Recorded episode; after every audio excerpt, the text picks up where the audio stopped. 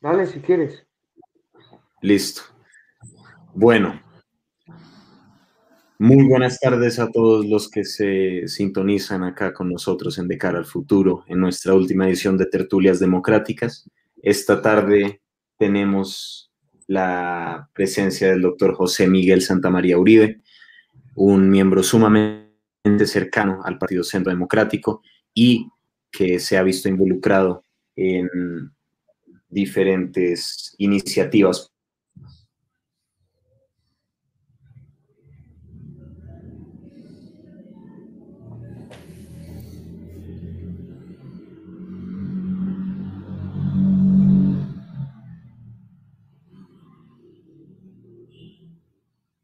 Doctor José Miguel, bienvenido.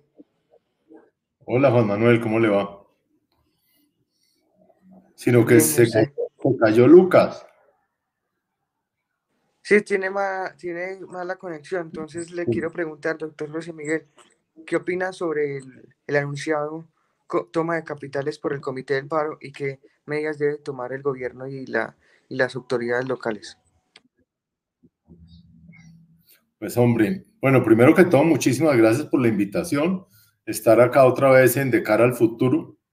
Eh, yo celebro mucho que existan esta cantidad de programas y de, y de alternativas para que la gente pueda comentar sus, sus problemas y la gente pueda oír diferentes opciones y diferentes alternativas a las que tienen los medios tradicionales. Yo creo que esto es una ventaja importantísima para nuestra democracia. Lo primero que quiero decir es que es inentendible cómo ya después de más de 40 días en que llevamos en este paro, en que la producción nacional está en una muy mala situación, en que la inflación de, la, de los alimentos haya subido tanto, que la inflación de, de mayo haya sido del 1%, pero la de alimentos del 9% sigan estos señores tratando de acabar el país. Eso para mí es inentendible.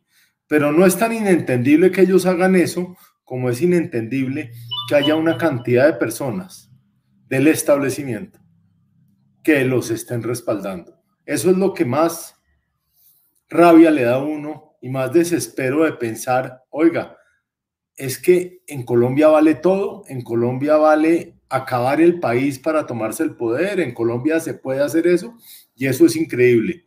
Esta toma de Bogotá mañana, yo he rezado es para que caiga un gran aguacero, para ver si eso no se da, porque es increíble. Ya he visto que hay gente cuidando la casa de, de Iván Duque, del presidente Duque, porque dicen que se la van a tomar, que se van a tomar el Palacio de Nariño, y son en su mayoría unos vándalos. Entonces, yo sí creo que la población en general y los que queremos salir a trabajar todas las mañanas, los que necesitamos salir a hacer vueltas y a organizar cosas en la calle, también tenemos derechos. Y uno de nuestros derechos es vivir en paz y no estamos logrando vivir en paz. Entonces, yo sí le pido al gobierno y se lo he pedido en reiteradas ocasiones que yo creo que lo que nos ha faltado acá en Colombia es autoridad y que esa autoridad es el uso de la ley y el uso de la fuerza contra los vándalos. Y yo creo que eso se debe hacer. Gracias, doctor José Miguel. Tiene la palabra Nico. Dale, Nico.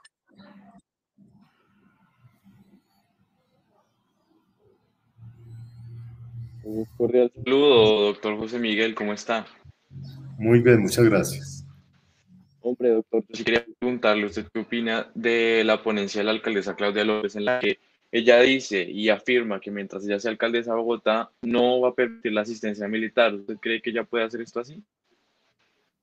Pues claramente no, pero es que uno ya lo que dice Claudia López o la alcaldesa, uno ya no sabe si es verdad o mentira o es lo que piensa hoy y no piensa mañana.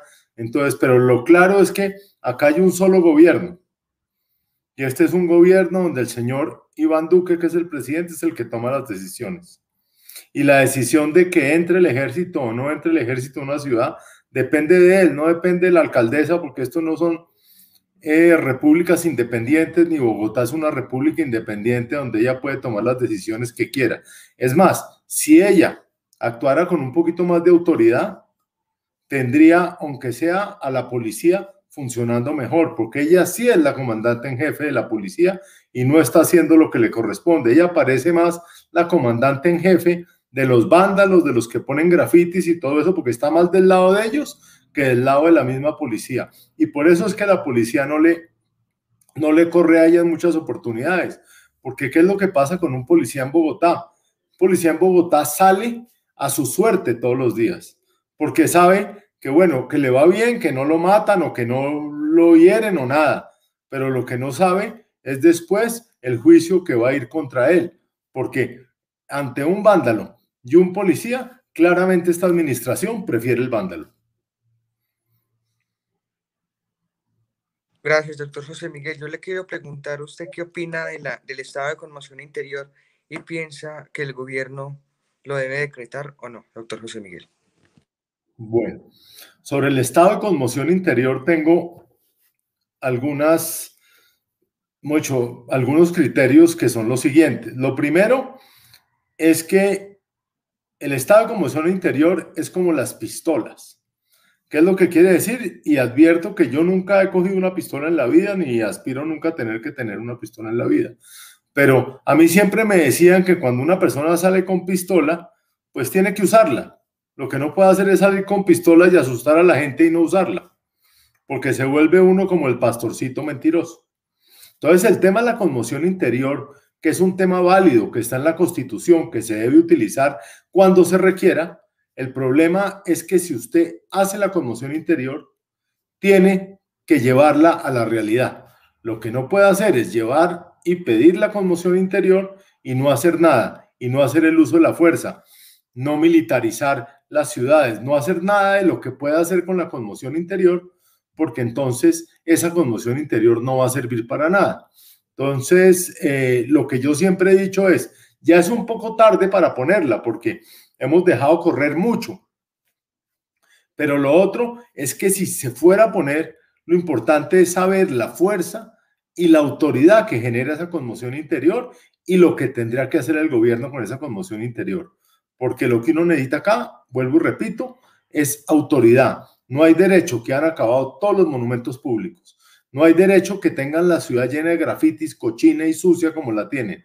No hay derecho en que las personas no puedan ir a sus casas. No hay derecho en que las personas no puedan ir a trabajar. Entonces tenemos que sacar el país adelante. Colombia es un país de empresarios, Colombia es un país de microempresarios.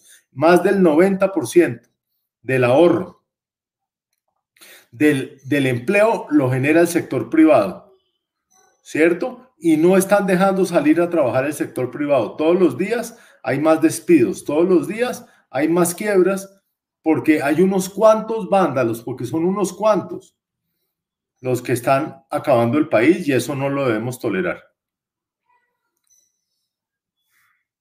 Adelante, Nico.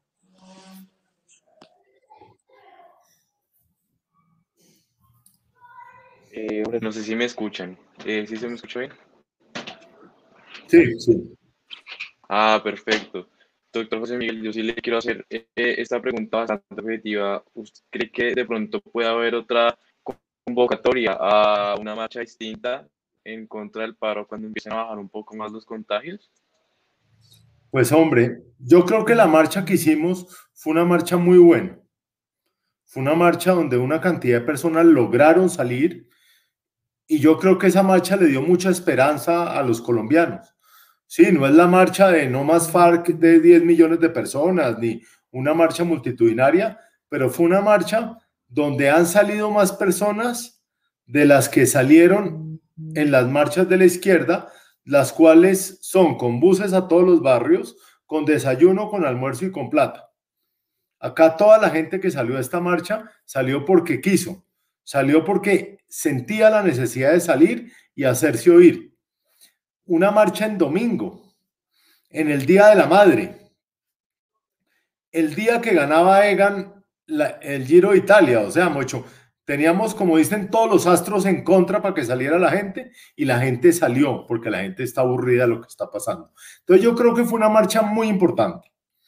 Obviamente estas marchas no se pueden hacer todas las semanas, porque eso tampoco se trata. Yo sí pienso que en un futuro, si esto sigue igual, vamos a tener que hacer una marcha mucho más grande y convocarla donde salgan todos los colombianos en todas las ciudades a decir no más bloqueos, no más terrorismo, no más violencia. El problema es que con el tema de los contagios de hoy en día y lo que puede pasar en las próximas tres semanas, pues es una irracionalidad hacer una marcha adicional. Doctor José Miguel, le quiero preguntar por algo en, específico, una intervención que hizo el exministro Fernando Londoño Hoyos al pedir la renuncia al presidente Duque si no se desbloquea las vías de Buenaventura. ¿Usted qué opina de la intervención del exministro Fernando Londoño y cree que, que el presidente Duque debería renunciar? Pues hombre, yo creo que, mucho, yo soy un defensor total de la institucionalidad y yo no creo que el presidente Duque deba renunciar. Lo que yo sí pienso es que debe, debe existir más autoridad. El problema, ¿qué es lo que ha pasado? Lo que ha pasado es que muchas veces uno piensa, y también me imagino el gobierno ha pensado, que dialogando con determinados personajes pueden solucionar las cosas. Pero es que uno no puede hablar ni tratar de dialogar con las personas que no quieren dialogar con uno. Entonces yo lo que creo es que toca dividir los que quieran dialogar y los que no quieran dialogar. Y los que no quieran dialogar, pues toca usar el uso de la fuerza. Y el tema de Buenaventura es muy complicado. Hoy uno de los grandes compradores de café de Colombia le cerró el cupo al café colombiano porque estamos incumpliendo las entregas. Eso es gravísimo. Gran parte del problema de la inflación de alimentos es que hay muchos alimentos que no están llegando. ¿Cierto?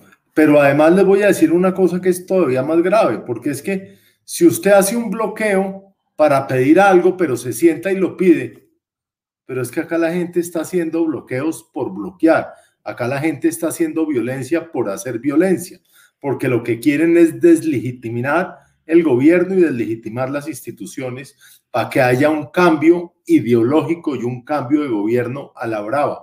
Y eso es lo que no se puede tolerar. Entonces, en ese orden de ideas, si realmente los jóvenes estuvieran pidiendo algo de verdad, empleo de calidad, si estuvieran diciendo, oiga, es que quiero la universidad gratis y yo estoy estudiando eso, pero lo que uno ve es que no sabemos todavía los jóvenes qué están pidiendo y esos vándalos qué es lo que quieren, fuera de generar el caos en el país. Gracias, doctor José Miguel. Tiene la palabra Nico. Dale.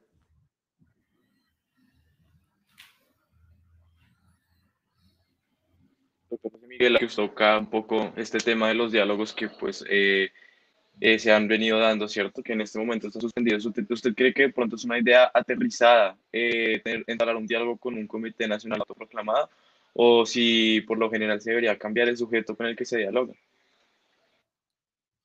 Es que este comité del paro que existe es un comité que no representa a nadie.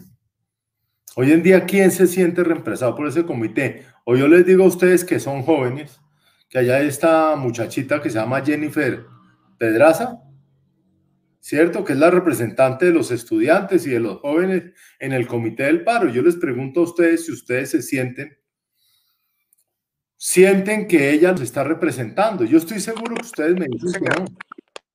¿No es cierto? Entonces, eso es lo que está pasando, no solo con ella, sino también con todas las otras ramas que es del Comité del Paro. Entonces, lo que yo pienso es que el Comité del Paro no quiere parar los bloqueos, ni quiere decir que se pare el paro, porque ellos no manejan a los que están parando y a los que están haciendo los bloqueos. En el momento que ellos digan, listo, vamos a parar todo y nadie pare, ahí sí van a quedar con menos representatividad y nadie les va a hacer caso. Yo creo que ese no es el interlocutor que necesita el gobierno. Y tristemente, uno de los graves problemas que tiene la situación actual del país es que hoy en día, si usted me pregunta a mí cuál debe ser el interlocutor con el que el gobierno debe hablar para parar esto que está pasando, yo no sabría decirles quién debe ser, porque yo no encuentro que haya algo de representatividad en todo lo que está pasando, porque todo ha sido manejado a la escondida, todo ha sido manejado desde el exterior en muchas ocasiones, donde se están generando los recursos y las cosas para generar este caos. Entonces, hoy en día, el gobierno, el problema, el grave problema que hay, es que no hay un interlocutor válido para sentarse a hablar. Gracias, doctor José Miguel. Yo le quiero preguntar, ¿usted qué opina de los civiles armados que son que tienen las armas para defenderse a ellos y a su familia? Y la intervención que hizo ayer el fiscal Barbosa fue que ellos son unos paramilitares. ¿Qué opina de eso, doctor José Miguel? Pues hombre, mire, yo como, como dije ahorita antes que, que yo nunca he cogido un arma y nunca cogerla porque no me gusta, no me gustan las armas yo sí siento que cuando, y pienso que cuando el Estado no lo puede proteger a uno, uno debería poderse proteger. Y desafortunadamente, pues la manera de protegerse es tener armas para los que les gusta tener armas para protegerse. Ya el hecho de salir y empezar a disparar como loco, pues no tiene ningún sentido. Pero eso es un poco lo que está pasando con la falta de autoridad.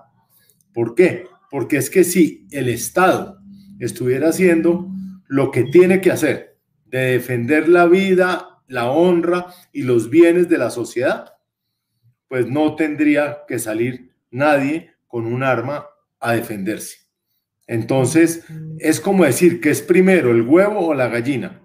Yo pienso que acá está pasando eso. O las leyes, la policía y el ejército nos defiende a nosotros como ciudadanos, o seguramente lo que va a pasar es que los ciudadanos van a coger por su propia mano la justicia, que eso es pésimo. Entonces, pero eso es función del gobierno. El gobierno es el que tiene que cambiar primero. Doctor José Miguel, ¿usted cree que, que la falta de autoridad podría, em, podría o sea, los, los ciudadanos podrían recargar las autodefensas como en el pasado? No, yo no creo que eso hasta allá lleguemos. Es más, las únicas autodefensas que dicen que existen ahorita son esas águilas negras, ¿no es cierto? Que además solamente aparecen cuando una persona de izquierda quiere victimizarse, ¿cierto? Yo creo que ellos deberían era como tratar de, de, de de registrar el nombre, porque son los únicos que la utilizan. Yo no creo ni que existan esas águilas negras, sino que ellos las utilizan para victimizarse. Pero yo no creo que haya eso. Lo que es claro es que qué pasó cuando aparecieron las autodefensas. Y yo vuelvo, vuelvo y llego a lo mismo.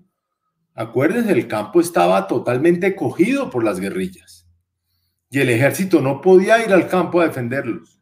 Entonces, ¿qué pasó? La gente empezó a defenderse autónomamente y porque estaba defendiendo sus bienes. Y después, obviamente, eso se convierte en un horror que fue todo ese proceso de las autodefensas. Y allá es a donde no podemos llegar.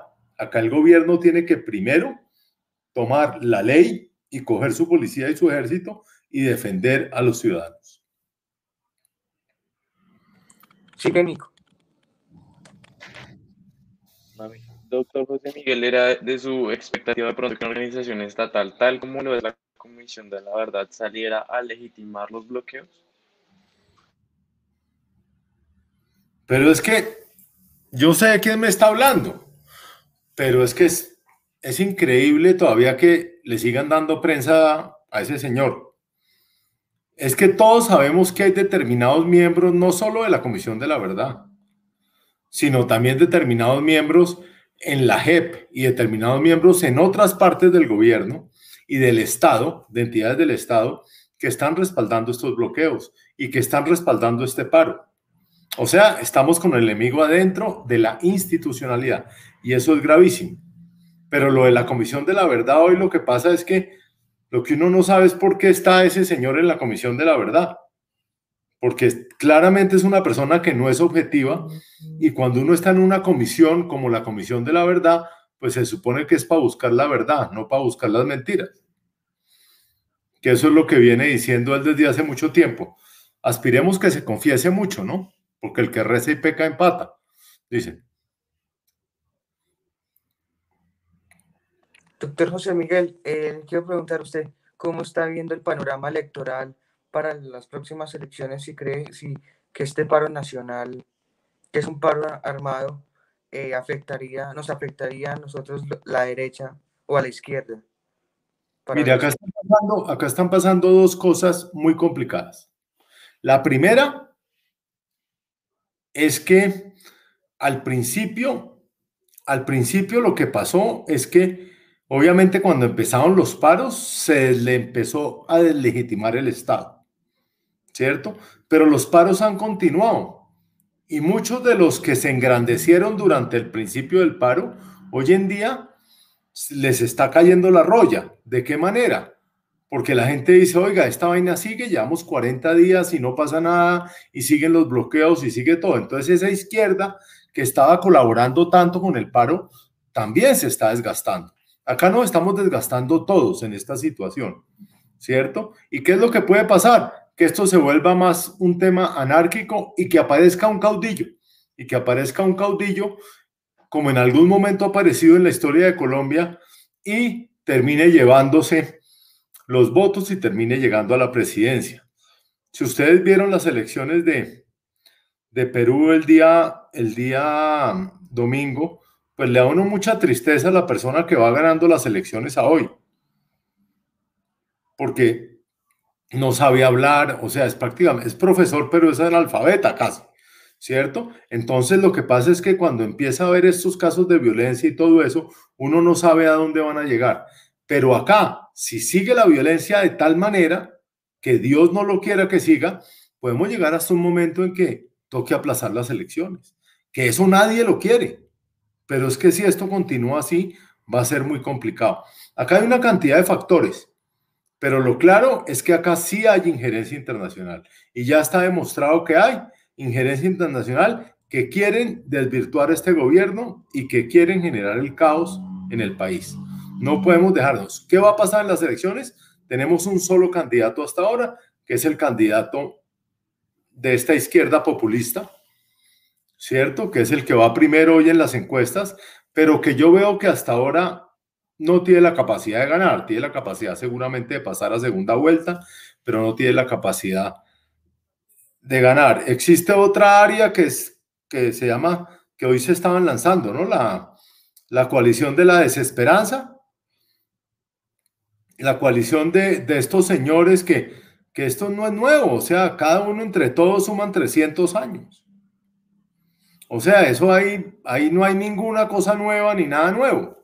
Y existe la otra parte del país que estamos muy divididos, ya hay una cantidad de liderazgos, pero liderazgos muy pequeños.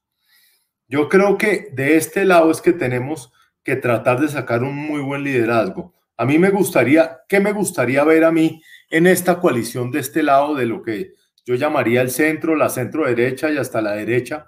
Me gustaría pesos pesados tratando de buscar una candidatura. Me gustarían unos Caribán Zuluaga.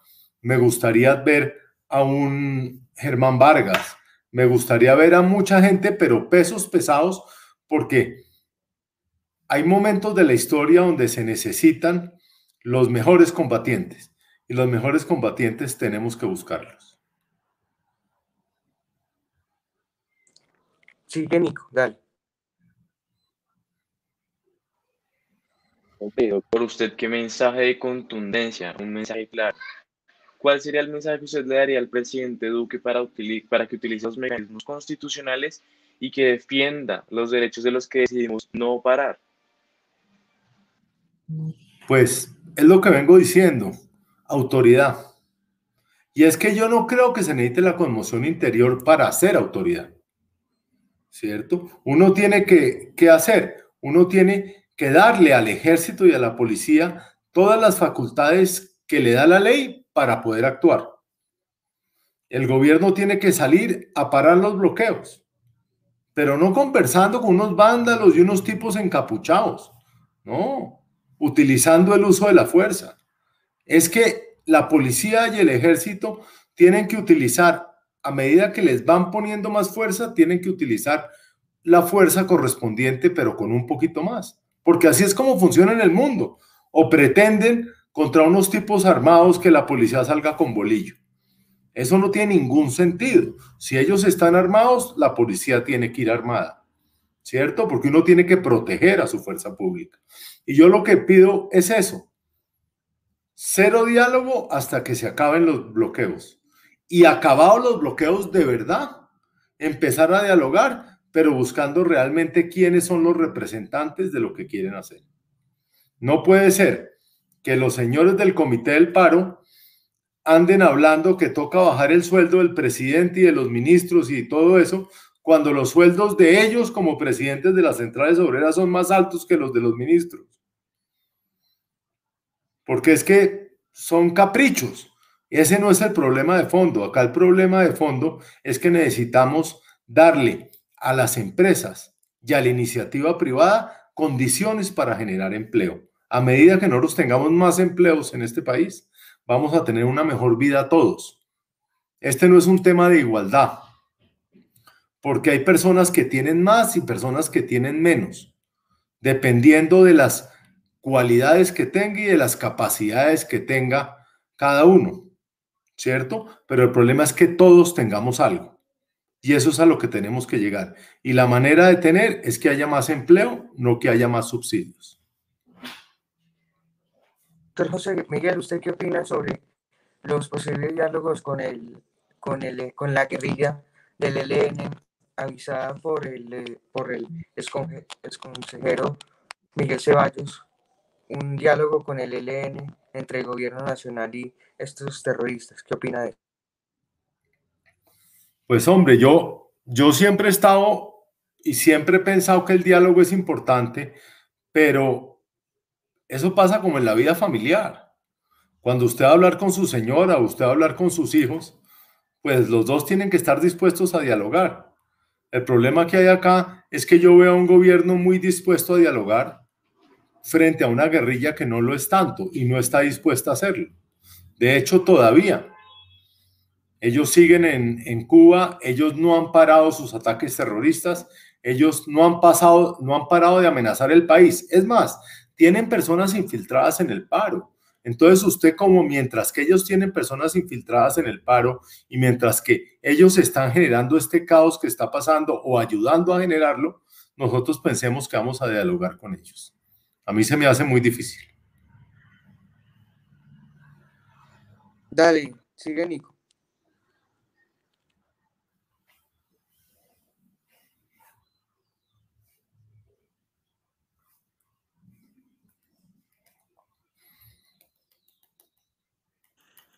Nico, ¿estás ahí?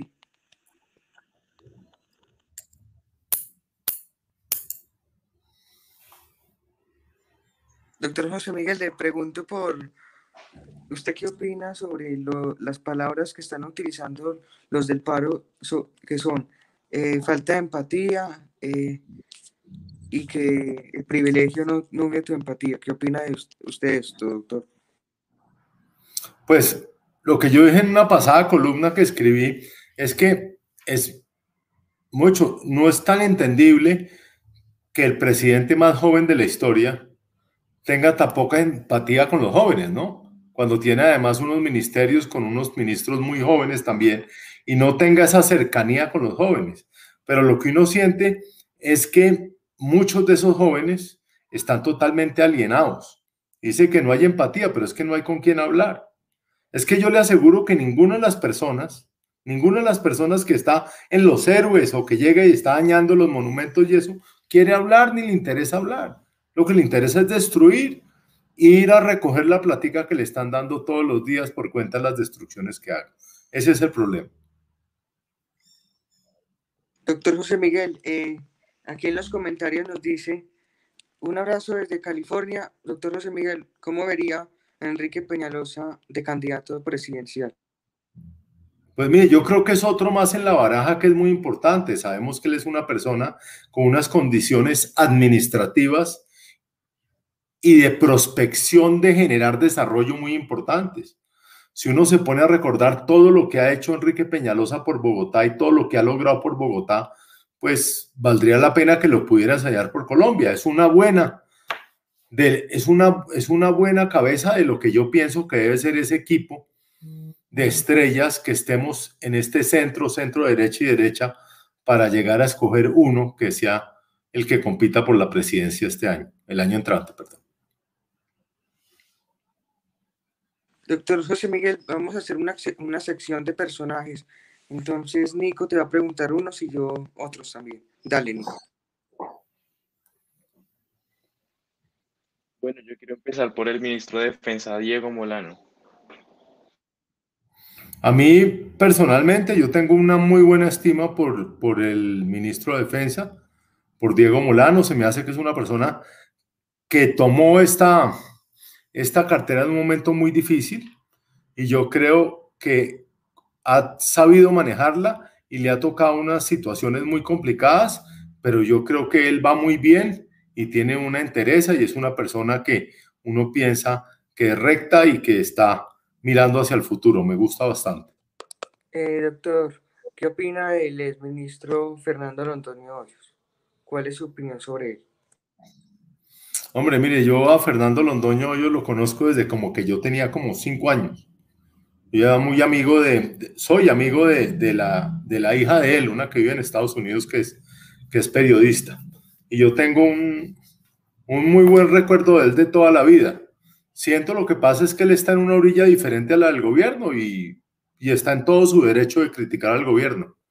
Pero él es una persona de derecha y, y qué lástima que pasaron algunas cosas que lo hicieron salirse de la política. Hubiera podido haber hecho mucho más por el país. Dale, Nico. Eh, doctor, ¿qué opina de la, de la vicepresidenta y canciller Marta Lucía Ramírez? Pienso que estuvo muy desaprovechada durante estos primeros dos años y medio en que estuvo en la vicepresidencia, porque de una u otra manera la, la vicepresidenta es un puesto que no tiene funciones. Yo siempre pensé que cuando era vicepresidenta la iban a nombrar en algo específico, en un ministerio o en alguna parte adicional para que tuviera funciones, porque claramente es una persona con una capacidad gerencial muy buena, porque lo ha demostrado. Ella hizo un cambio muy importante cuando fue ministra de Defensa del Ministerio de Defensa, cuando fue ministra de Comercio Exterior también le fue muy bien, o sea, ella ha demostrado que tiene muchísimas capacidades. Es una lástima que aunque yo creo que le está haciendo muy bien al país que haya aceptado la Cancillería, es una lástima que no sea una de las que está corriendo por la presidencia del año entrante. Doctor José Miguel, ¿cuál es su, ¿qué opina usted de, del doctor Rafael Nieto Loaiza? Pues hombre, al doctor Rafael lo conozco también hace bastante tiempo. Creo que es una persona que tiene unos criterios claros y una ideología absolutamente clara. Me gustaría verlo mucho más activo ya como candidato. Me gustaría verlo ya en la palestra. Yo siento que mucho de lo que nos ha pasado acá con los candidatos de este, de este lado es que todos quieren ser como candidatos, pero ninguno quiere salir de verdad, ¿no? Todos están ahí como, como esperando a ver qué pase. Yo creo que acá necesitamos acción y necesitamos que, que las personas salgan y, y yo creo que, que Rafael puede dar la pelea. Hombre, doctor, ¿qué opina de Paloma Valencia? De Paloma, a mí me cae muy bien Paloma, yo tengo una muy buena relación con ella, es otra de las precandidatas del Centro Democrático. Eh, pienso lo mismo que estaba diciendo, si ustedes se acuerdan, si ustedes se acuerdan, eh, en el año 2018, ¿por qué Duque terminó siendo el candidato? Porque fue de los candidatos que hubo que decidió, oiga, yo voy a ser candidato, no vuelvo al Congreso y voy a ser candidato a la presidencia. ¿Ustedes se acuerdan? Mientras que los otros decían, oiga, yo soy precandidato, pero después todos volvieron y terminaron otra vez lanzándose al Senado. Yo pienso que, que acá se tiene que tomar la decisión. Oiga, yo quiero ser candidato, salirme, decir no vuelvo al Congreso y voy a ser candidato y salir a luchar esa candidatura. En el año 2017, por esta época, el señor Iván Duque ya estaba visitando las regiones.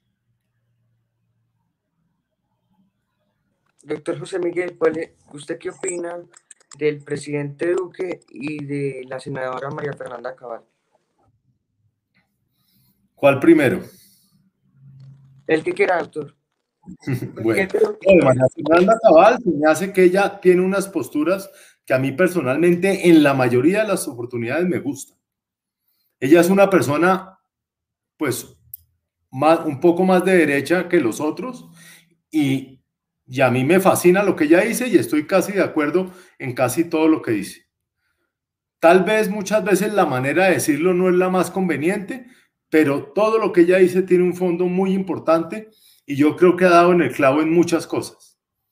Es una persona que de la que se va a hablar por mucho tiempo más en el futuro.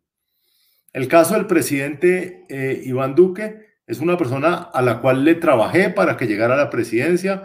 Me recorrí muchísimos municipios, hice en su momento lo que eran eh, los comités de voluntarios para sacar adelante la candidatura de él. Le trabajé, como dije, muchísimo. A mí se me hace que es una persona honesta y una persona que tiene claro qué es lo que quiere el país. Un poco des, mucho, no, no iba a decir que, sino que, que le tocó una época demasiado difícil. Es que yo creo, si ustedes miran para atrás, ningún presidente le había tocado una pandemia como esta, le había tocado todo lo que le ha pasado a este gobierno. Entonces, para mí, lo que tenemos es que ayudar a la institucionalidad, arroparlo y ayudarle a que termine muy bien el gobierno. Pero a mí se me hace una persona, como digo, honesta y una persona que tiene unos criterios claros, ideológicos y que, y que debe, es un poco, se me hace a mí, aprender a rodearse un poco mejor.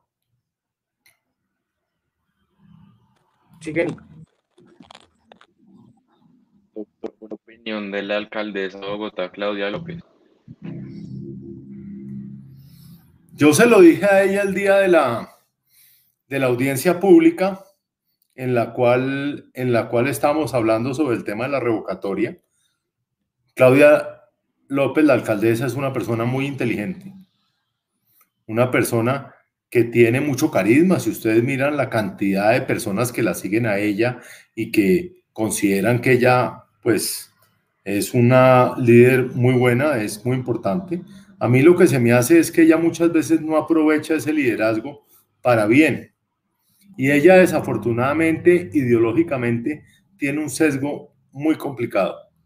Y un sesgo tan sumamente complicado que muchas veces se deja llevar tal vez por la ira y cambia de parecer muchas veces sobre cosas que no lo debería hacer. Si ustedes miran lo que ella hablaba hace 10 años a lo que habla ahorita, son temas muy complicados. Y les voy a poner un tema. Ella ahorita dice que no quiere tener nada con Petro. Pues yo le aseguro que al final va a terminar allá. Seguramente va a terminar allá, porque su sesgo ideológico no la deja estar en ninguna otra parte.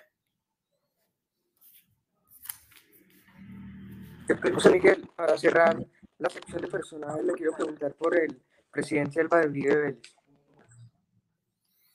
Hombre, mire, Álvaro Uribe Vélez es la persona más importante, es la persona política más importante de este siglo en Colombia. Y no solamente en Colombia, sino seguramente en Latinoamérica va a tener un pedestal de lo que él ha sido y de lo que él ha ayudado a este continente. ¿Cierto? Entonces él es una persona muy importante, una persona que han atacado por todos lados. Que hoy en día todos nos atacan por, por cuenta de sus pensamientos, pero fíjese que él generó una, un liderazgo tan sumamente grande que es que ha nombrado los últimos cuatro presidentes de este país. Se nombró él mismo 2002 y 2006. Eligió a Santos en el 2010. Eligió a Oscar Iván Zuluaga en el 2014 que le robaron las elecciones. Y eligió a Duque en el 2018. Entonces, ¿qué más usted puede pedir de una persona con más liderazgo que Álvaro Uribe? Yo admiro mucho a Álvaro Uribe. Doctor Miguel, quiero, ya para cerrar el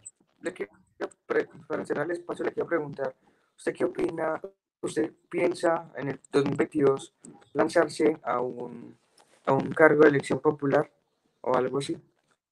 Bueno, ven y les cuento un poco qué ha pasado sobre mi cabeza y qué llevo haciendo durante los últimos, los últimos seis meses. Lo primero es decirles que lo que yo he entendido, yo como muchos de ustedes saben, yo trabajé en el sector privado durante 25 años y he empezado a hacer mis pinitos en la política desde hace como tres años, que yo antes nunca había sido político. De hecho, nunca he tenido un cargo público, ni un contrato, ni absolutamente nada con lo público.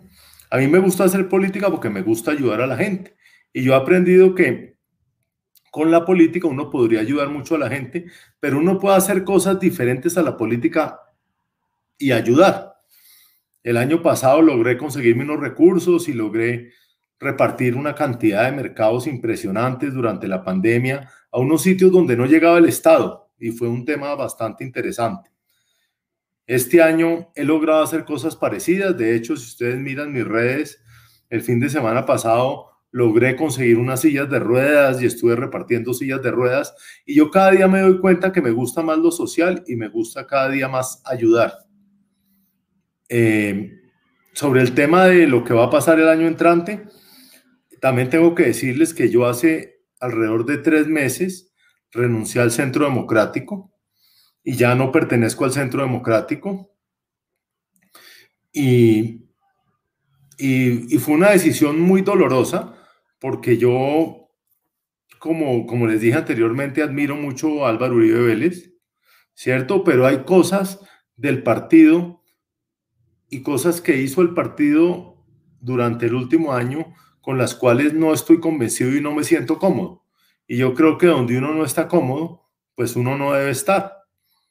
Entonces, yo hoy en día no estoy en el partido, soy muy cercano a muchísima gente del partido porque es con las personas que, que siempre he estado en, política, ¿cierto? Y, y sí tengo aspiraciones y me gustaría seguramente mirar la opción de lanzarme, pero todavía no tengo claro ni por dónde ni cómo.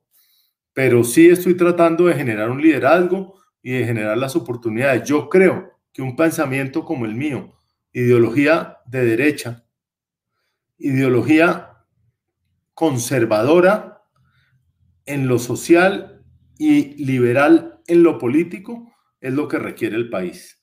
Y eso es lo que yo soy, un convencido, una persona de centro derecha que es liberal en lo económico y conservador en lo social.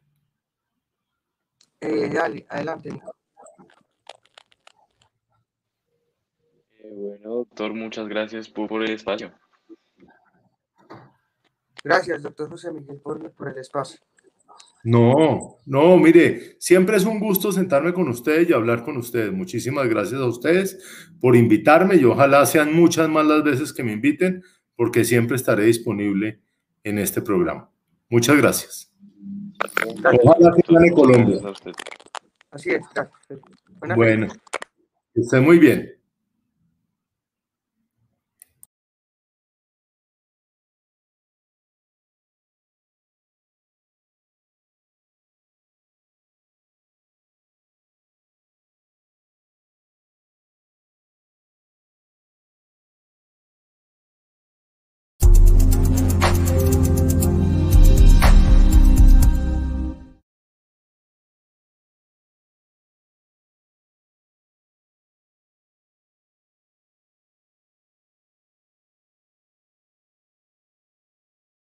Gracias a todos los que nos estuvieron viendo, gracias a Nico por acompañarme y al doctor José Miguel, muchas gracias. Una feliz tarde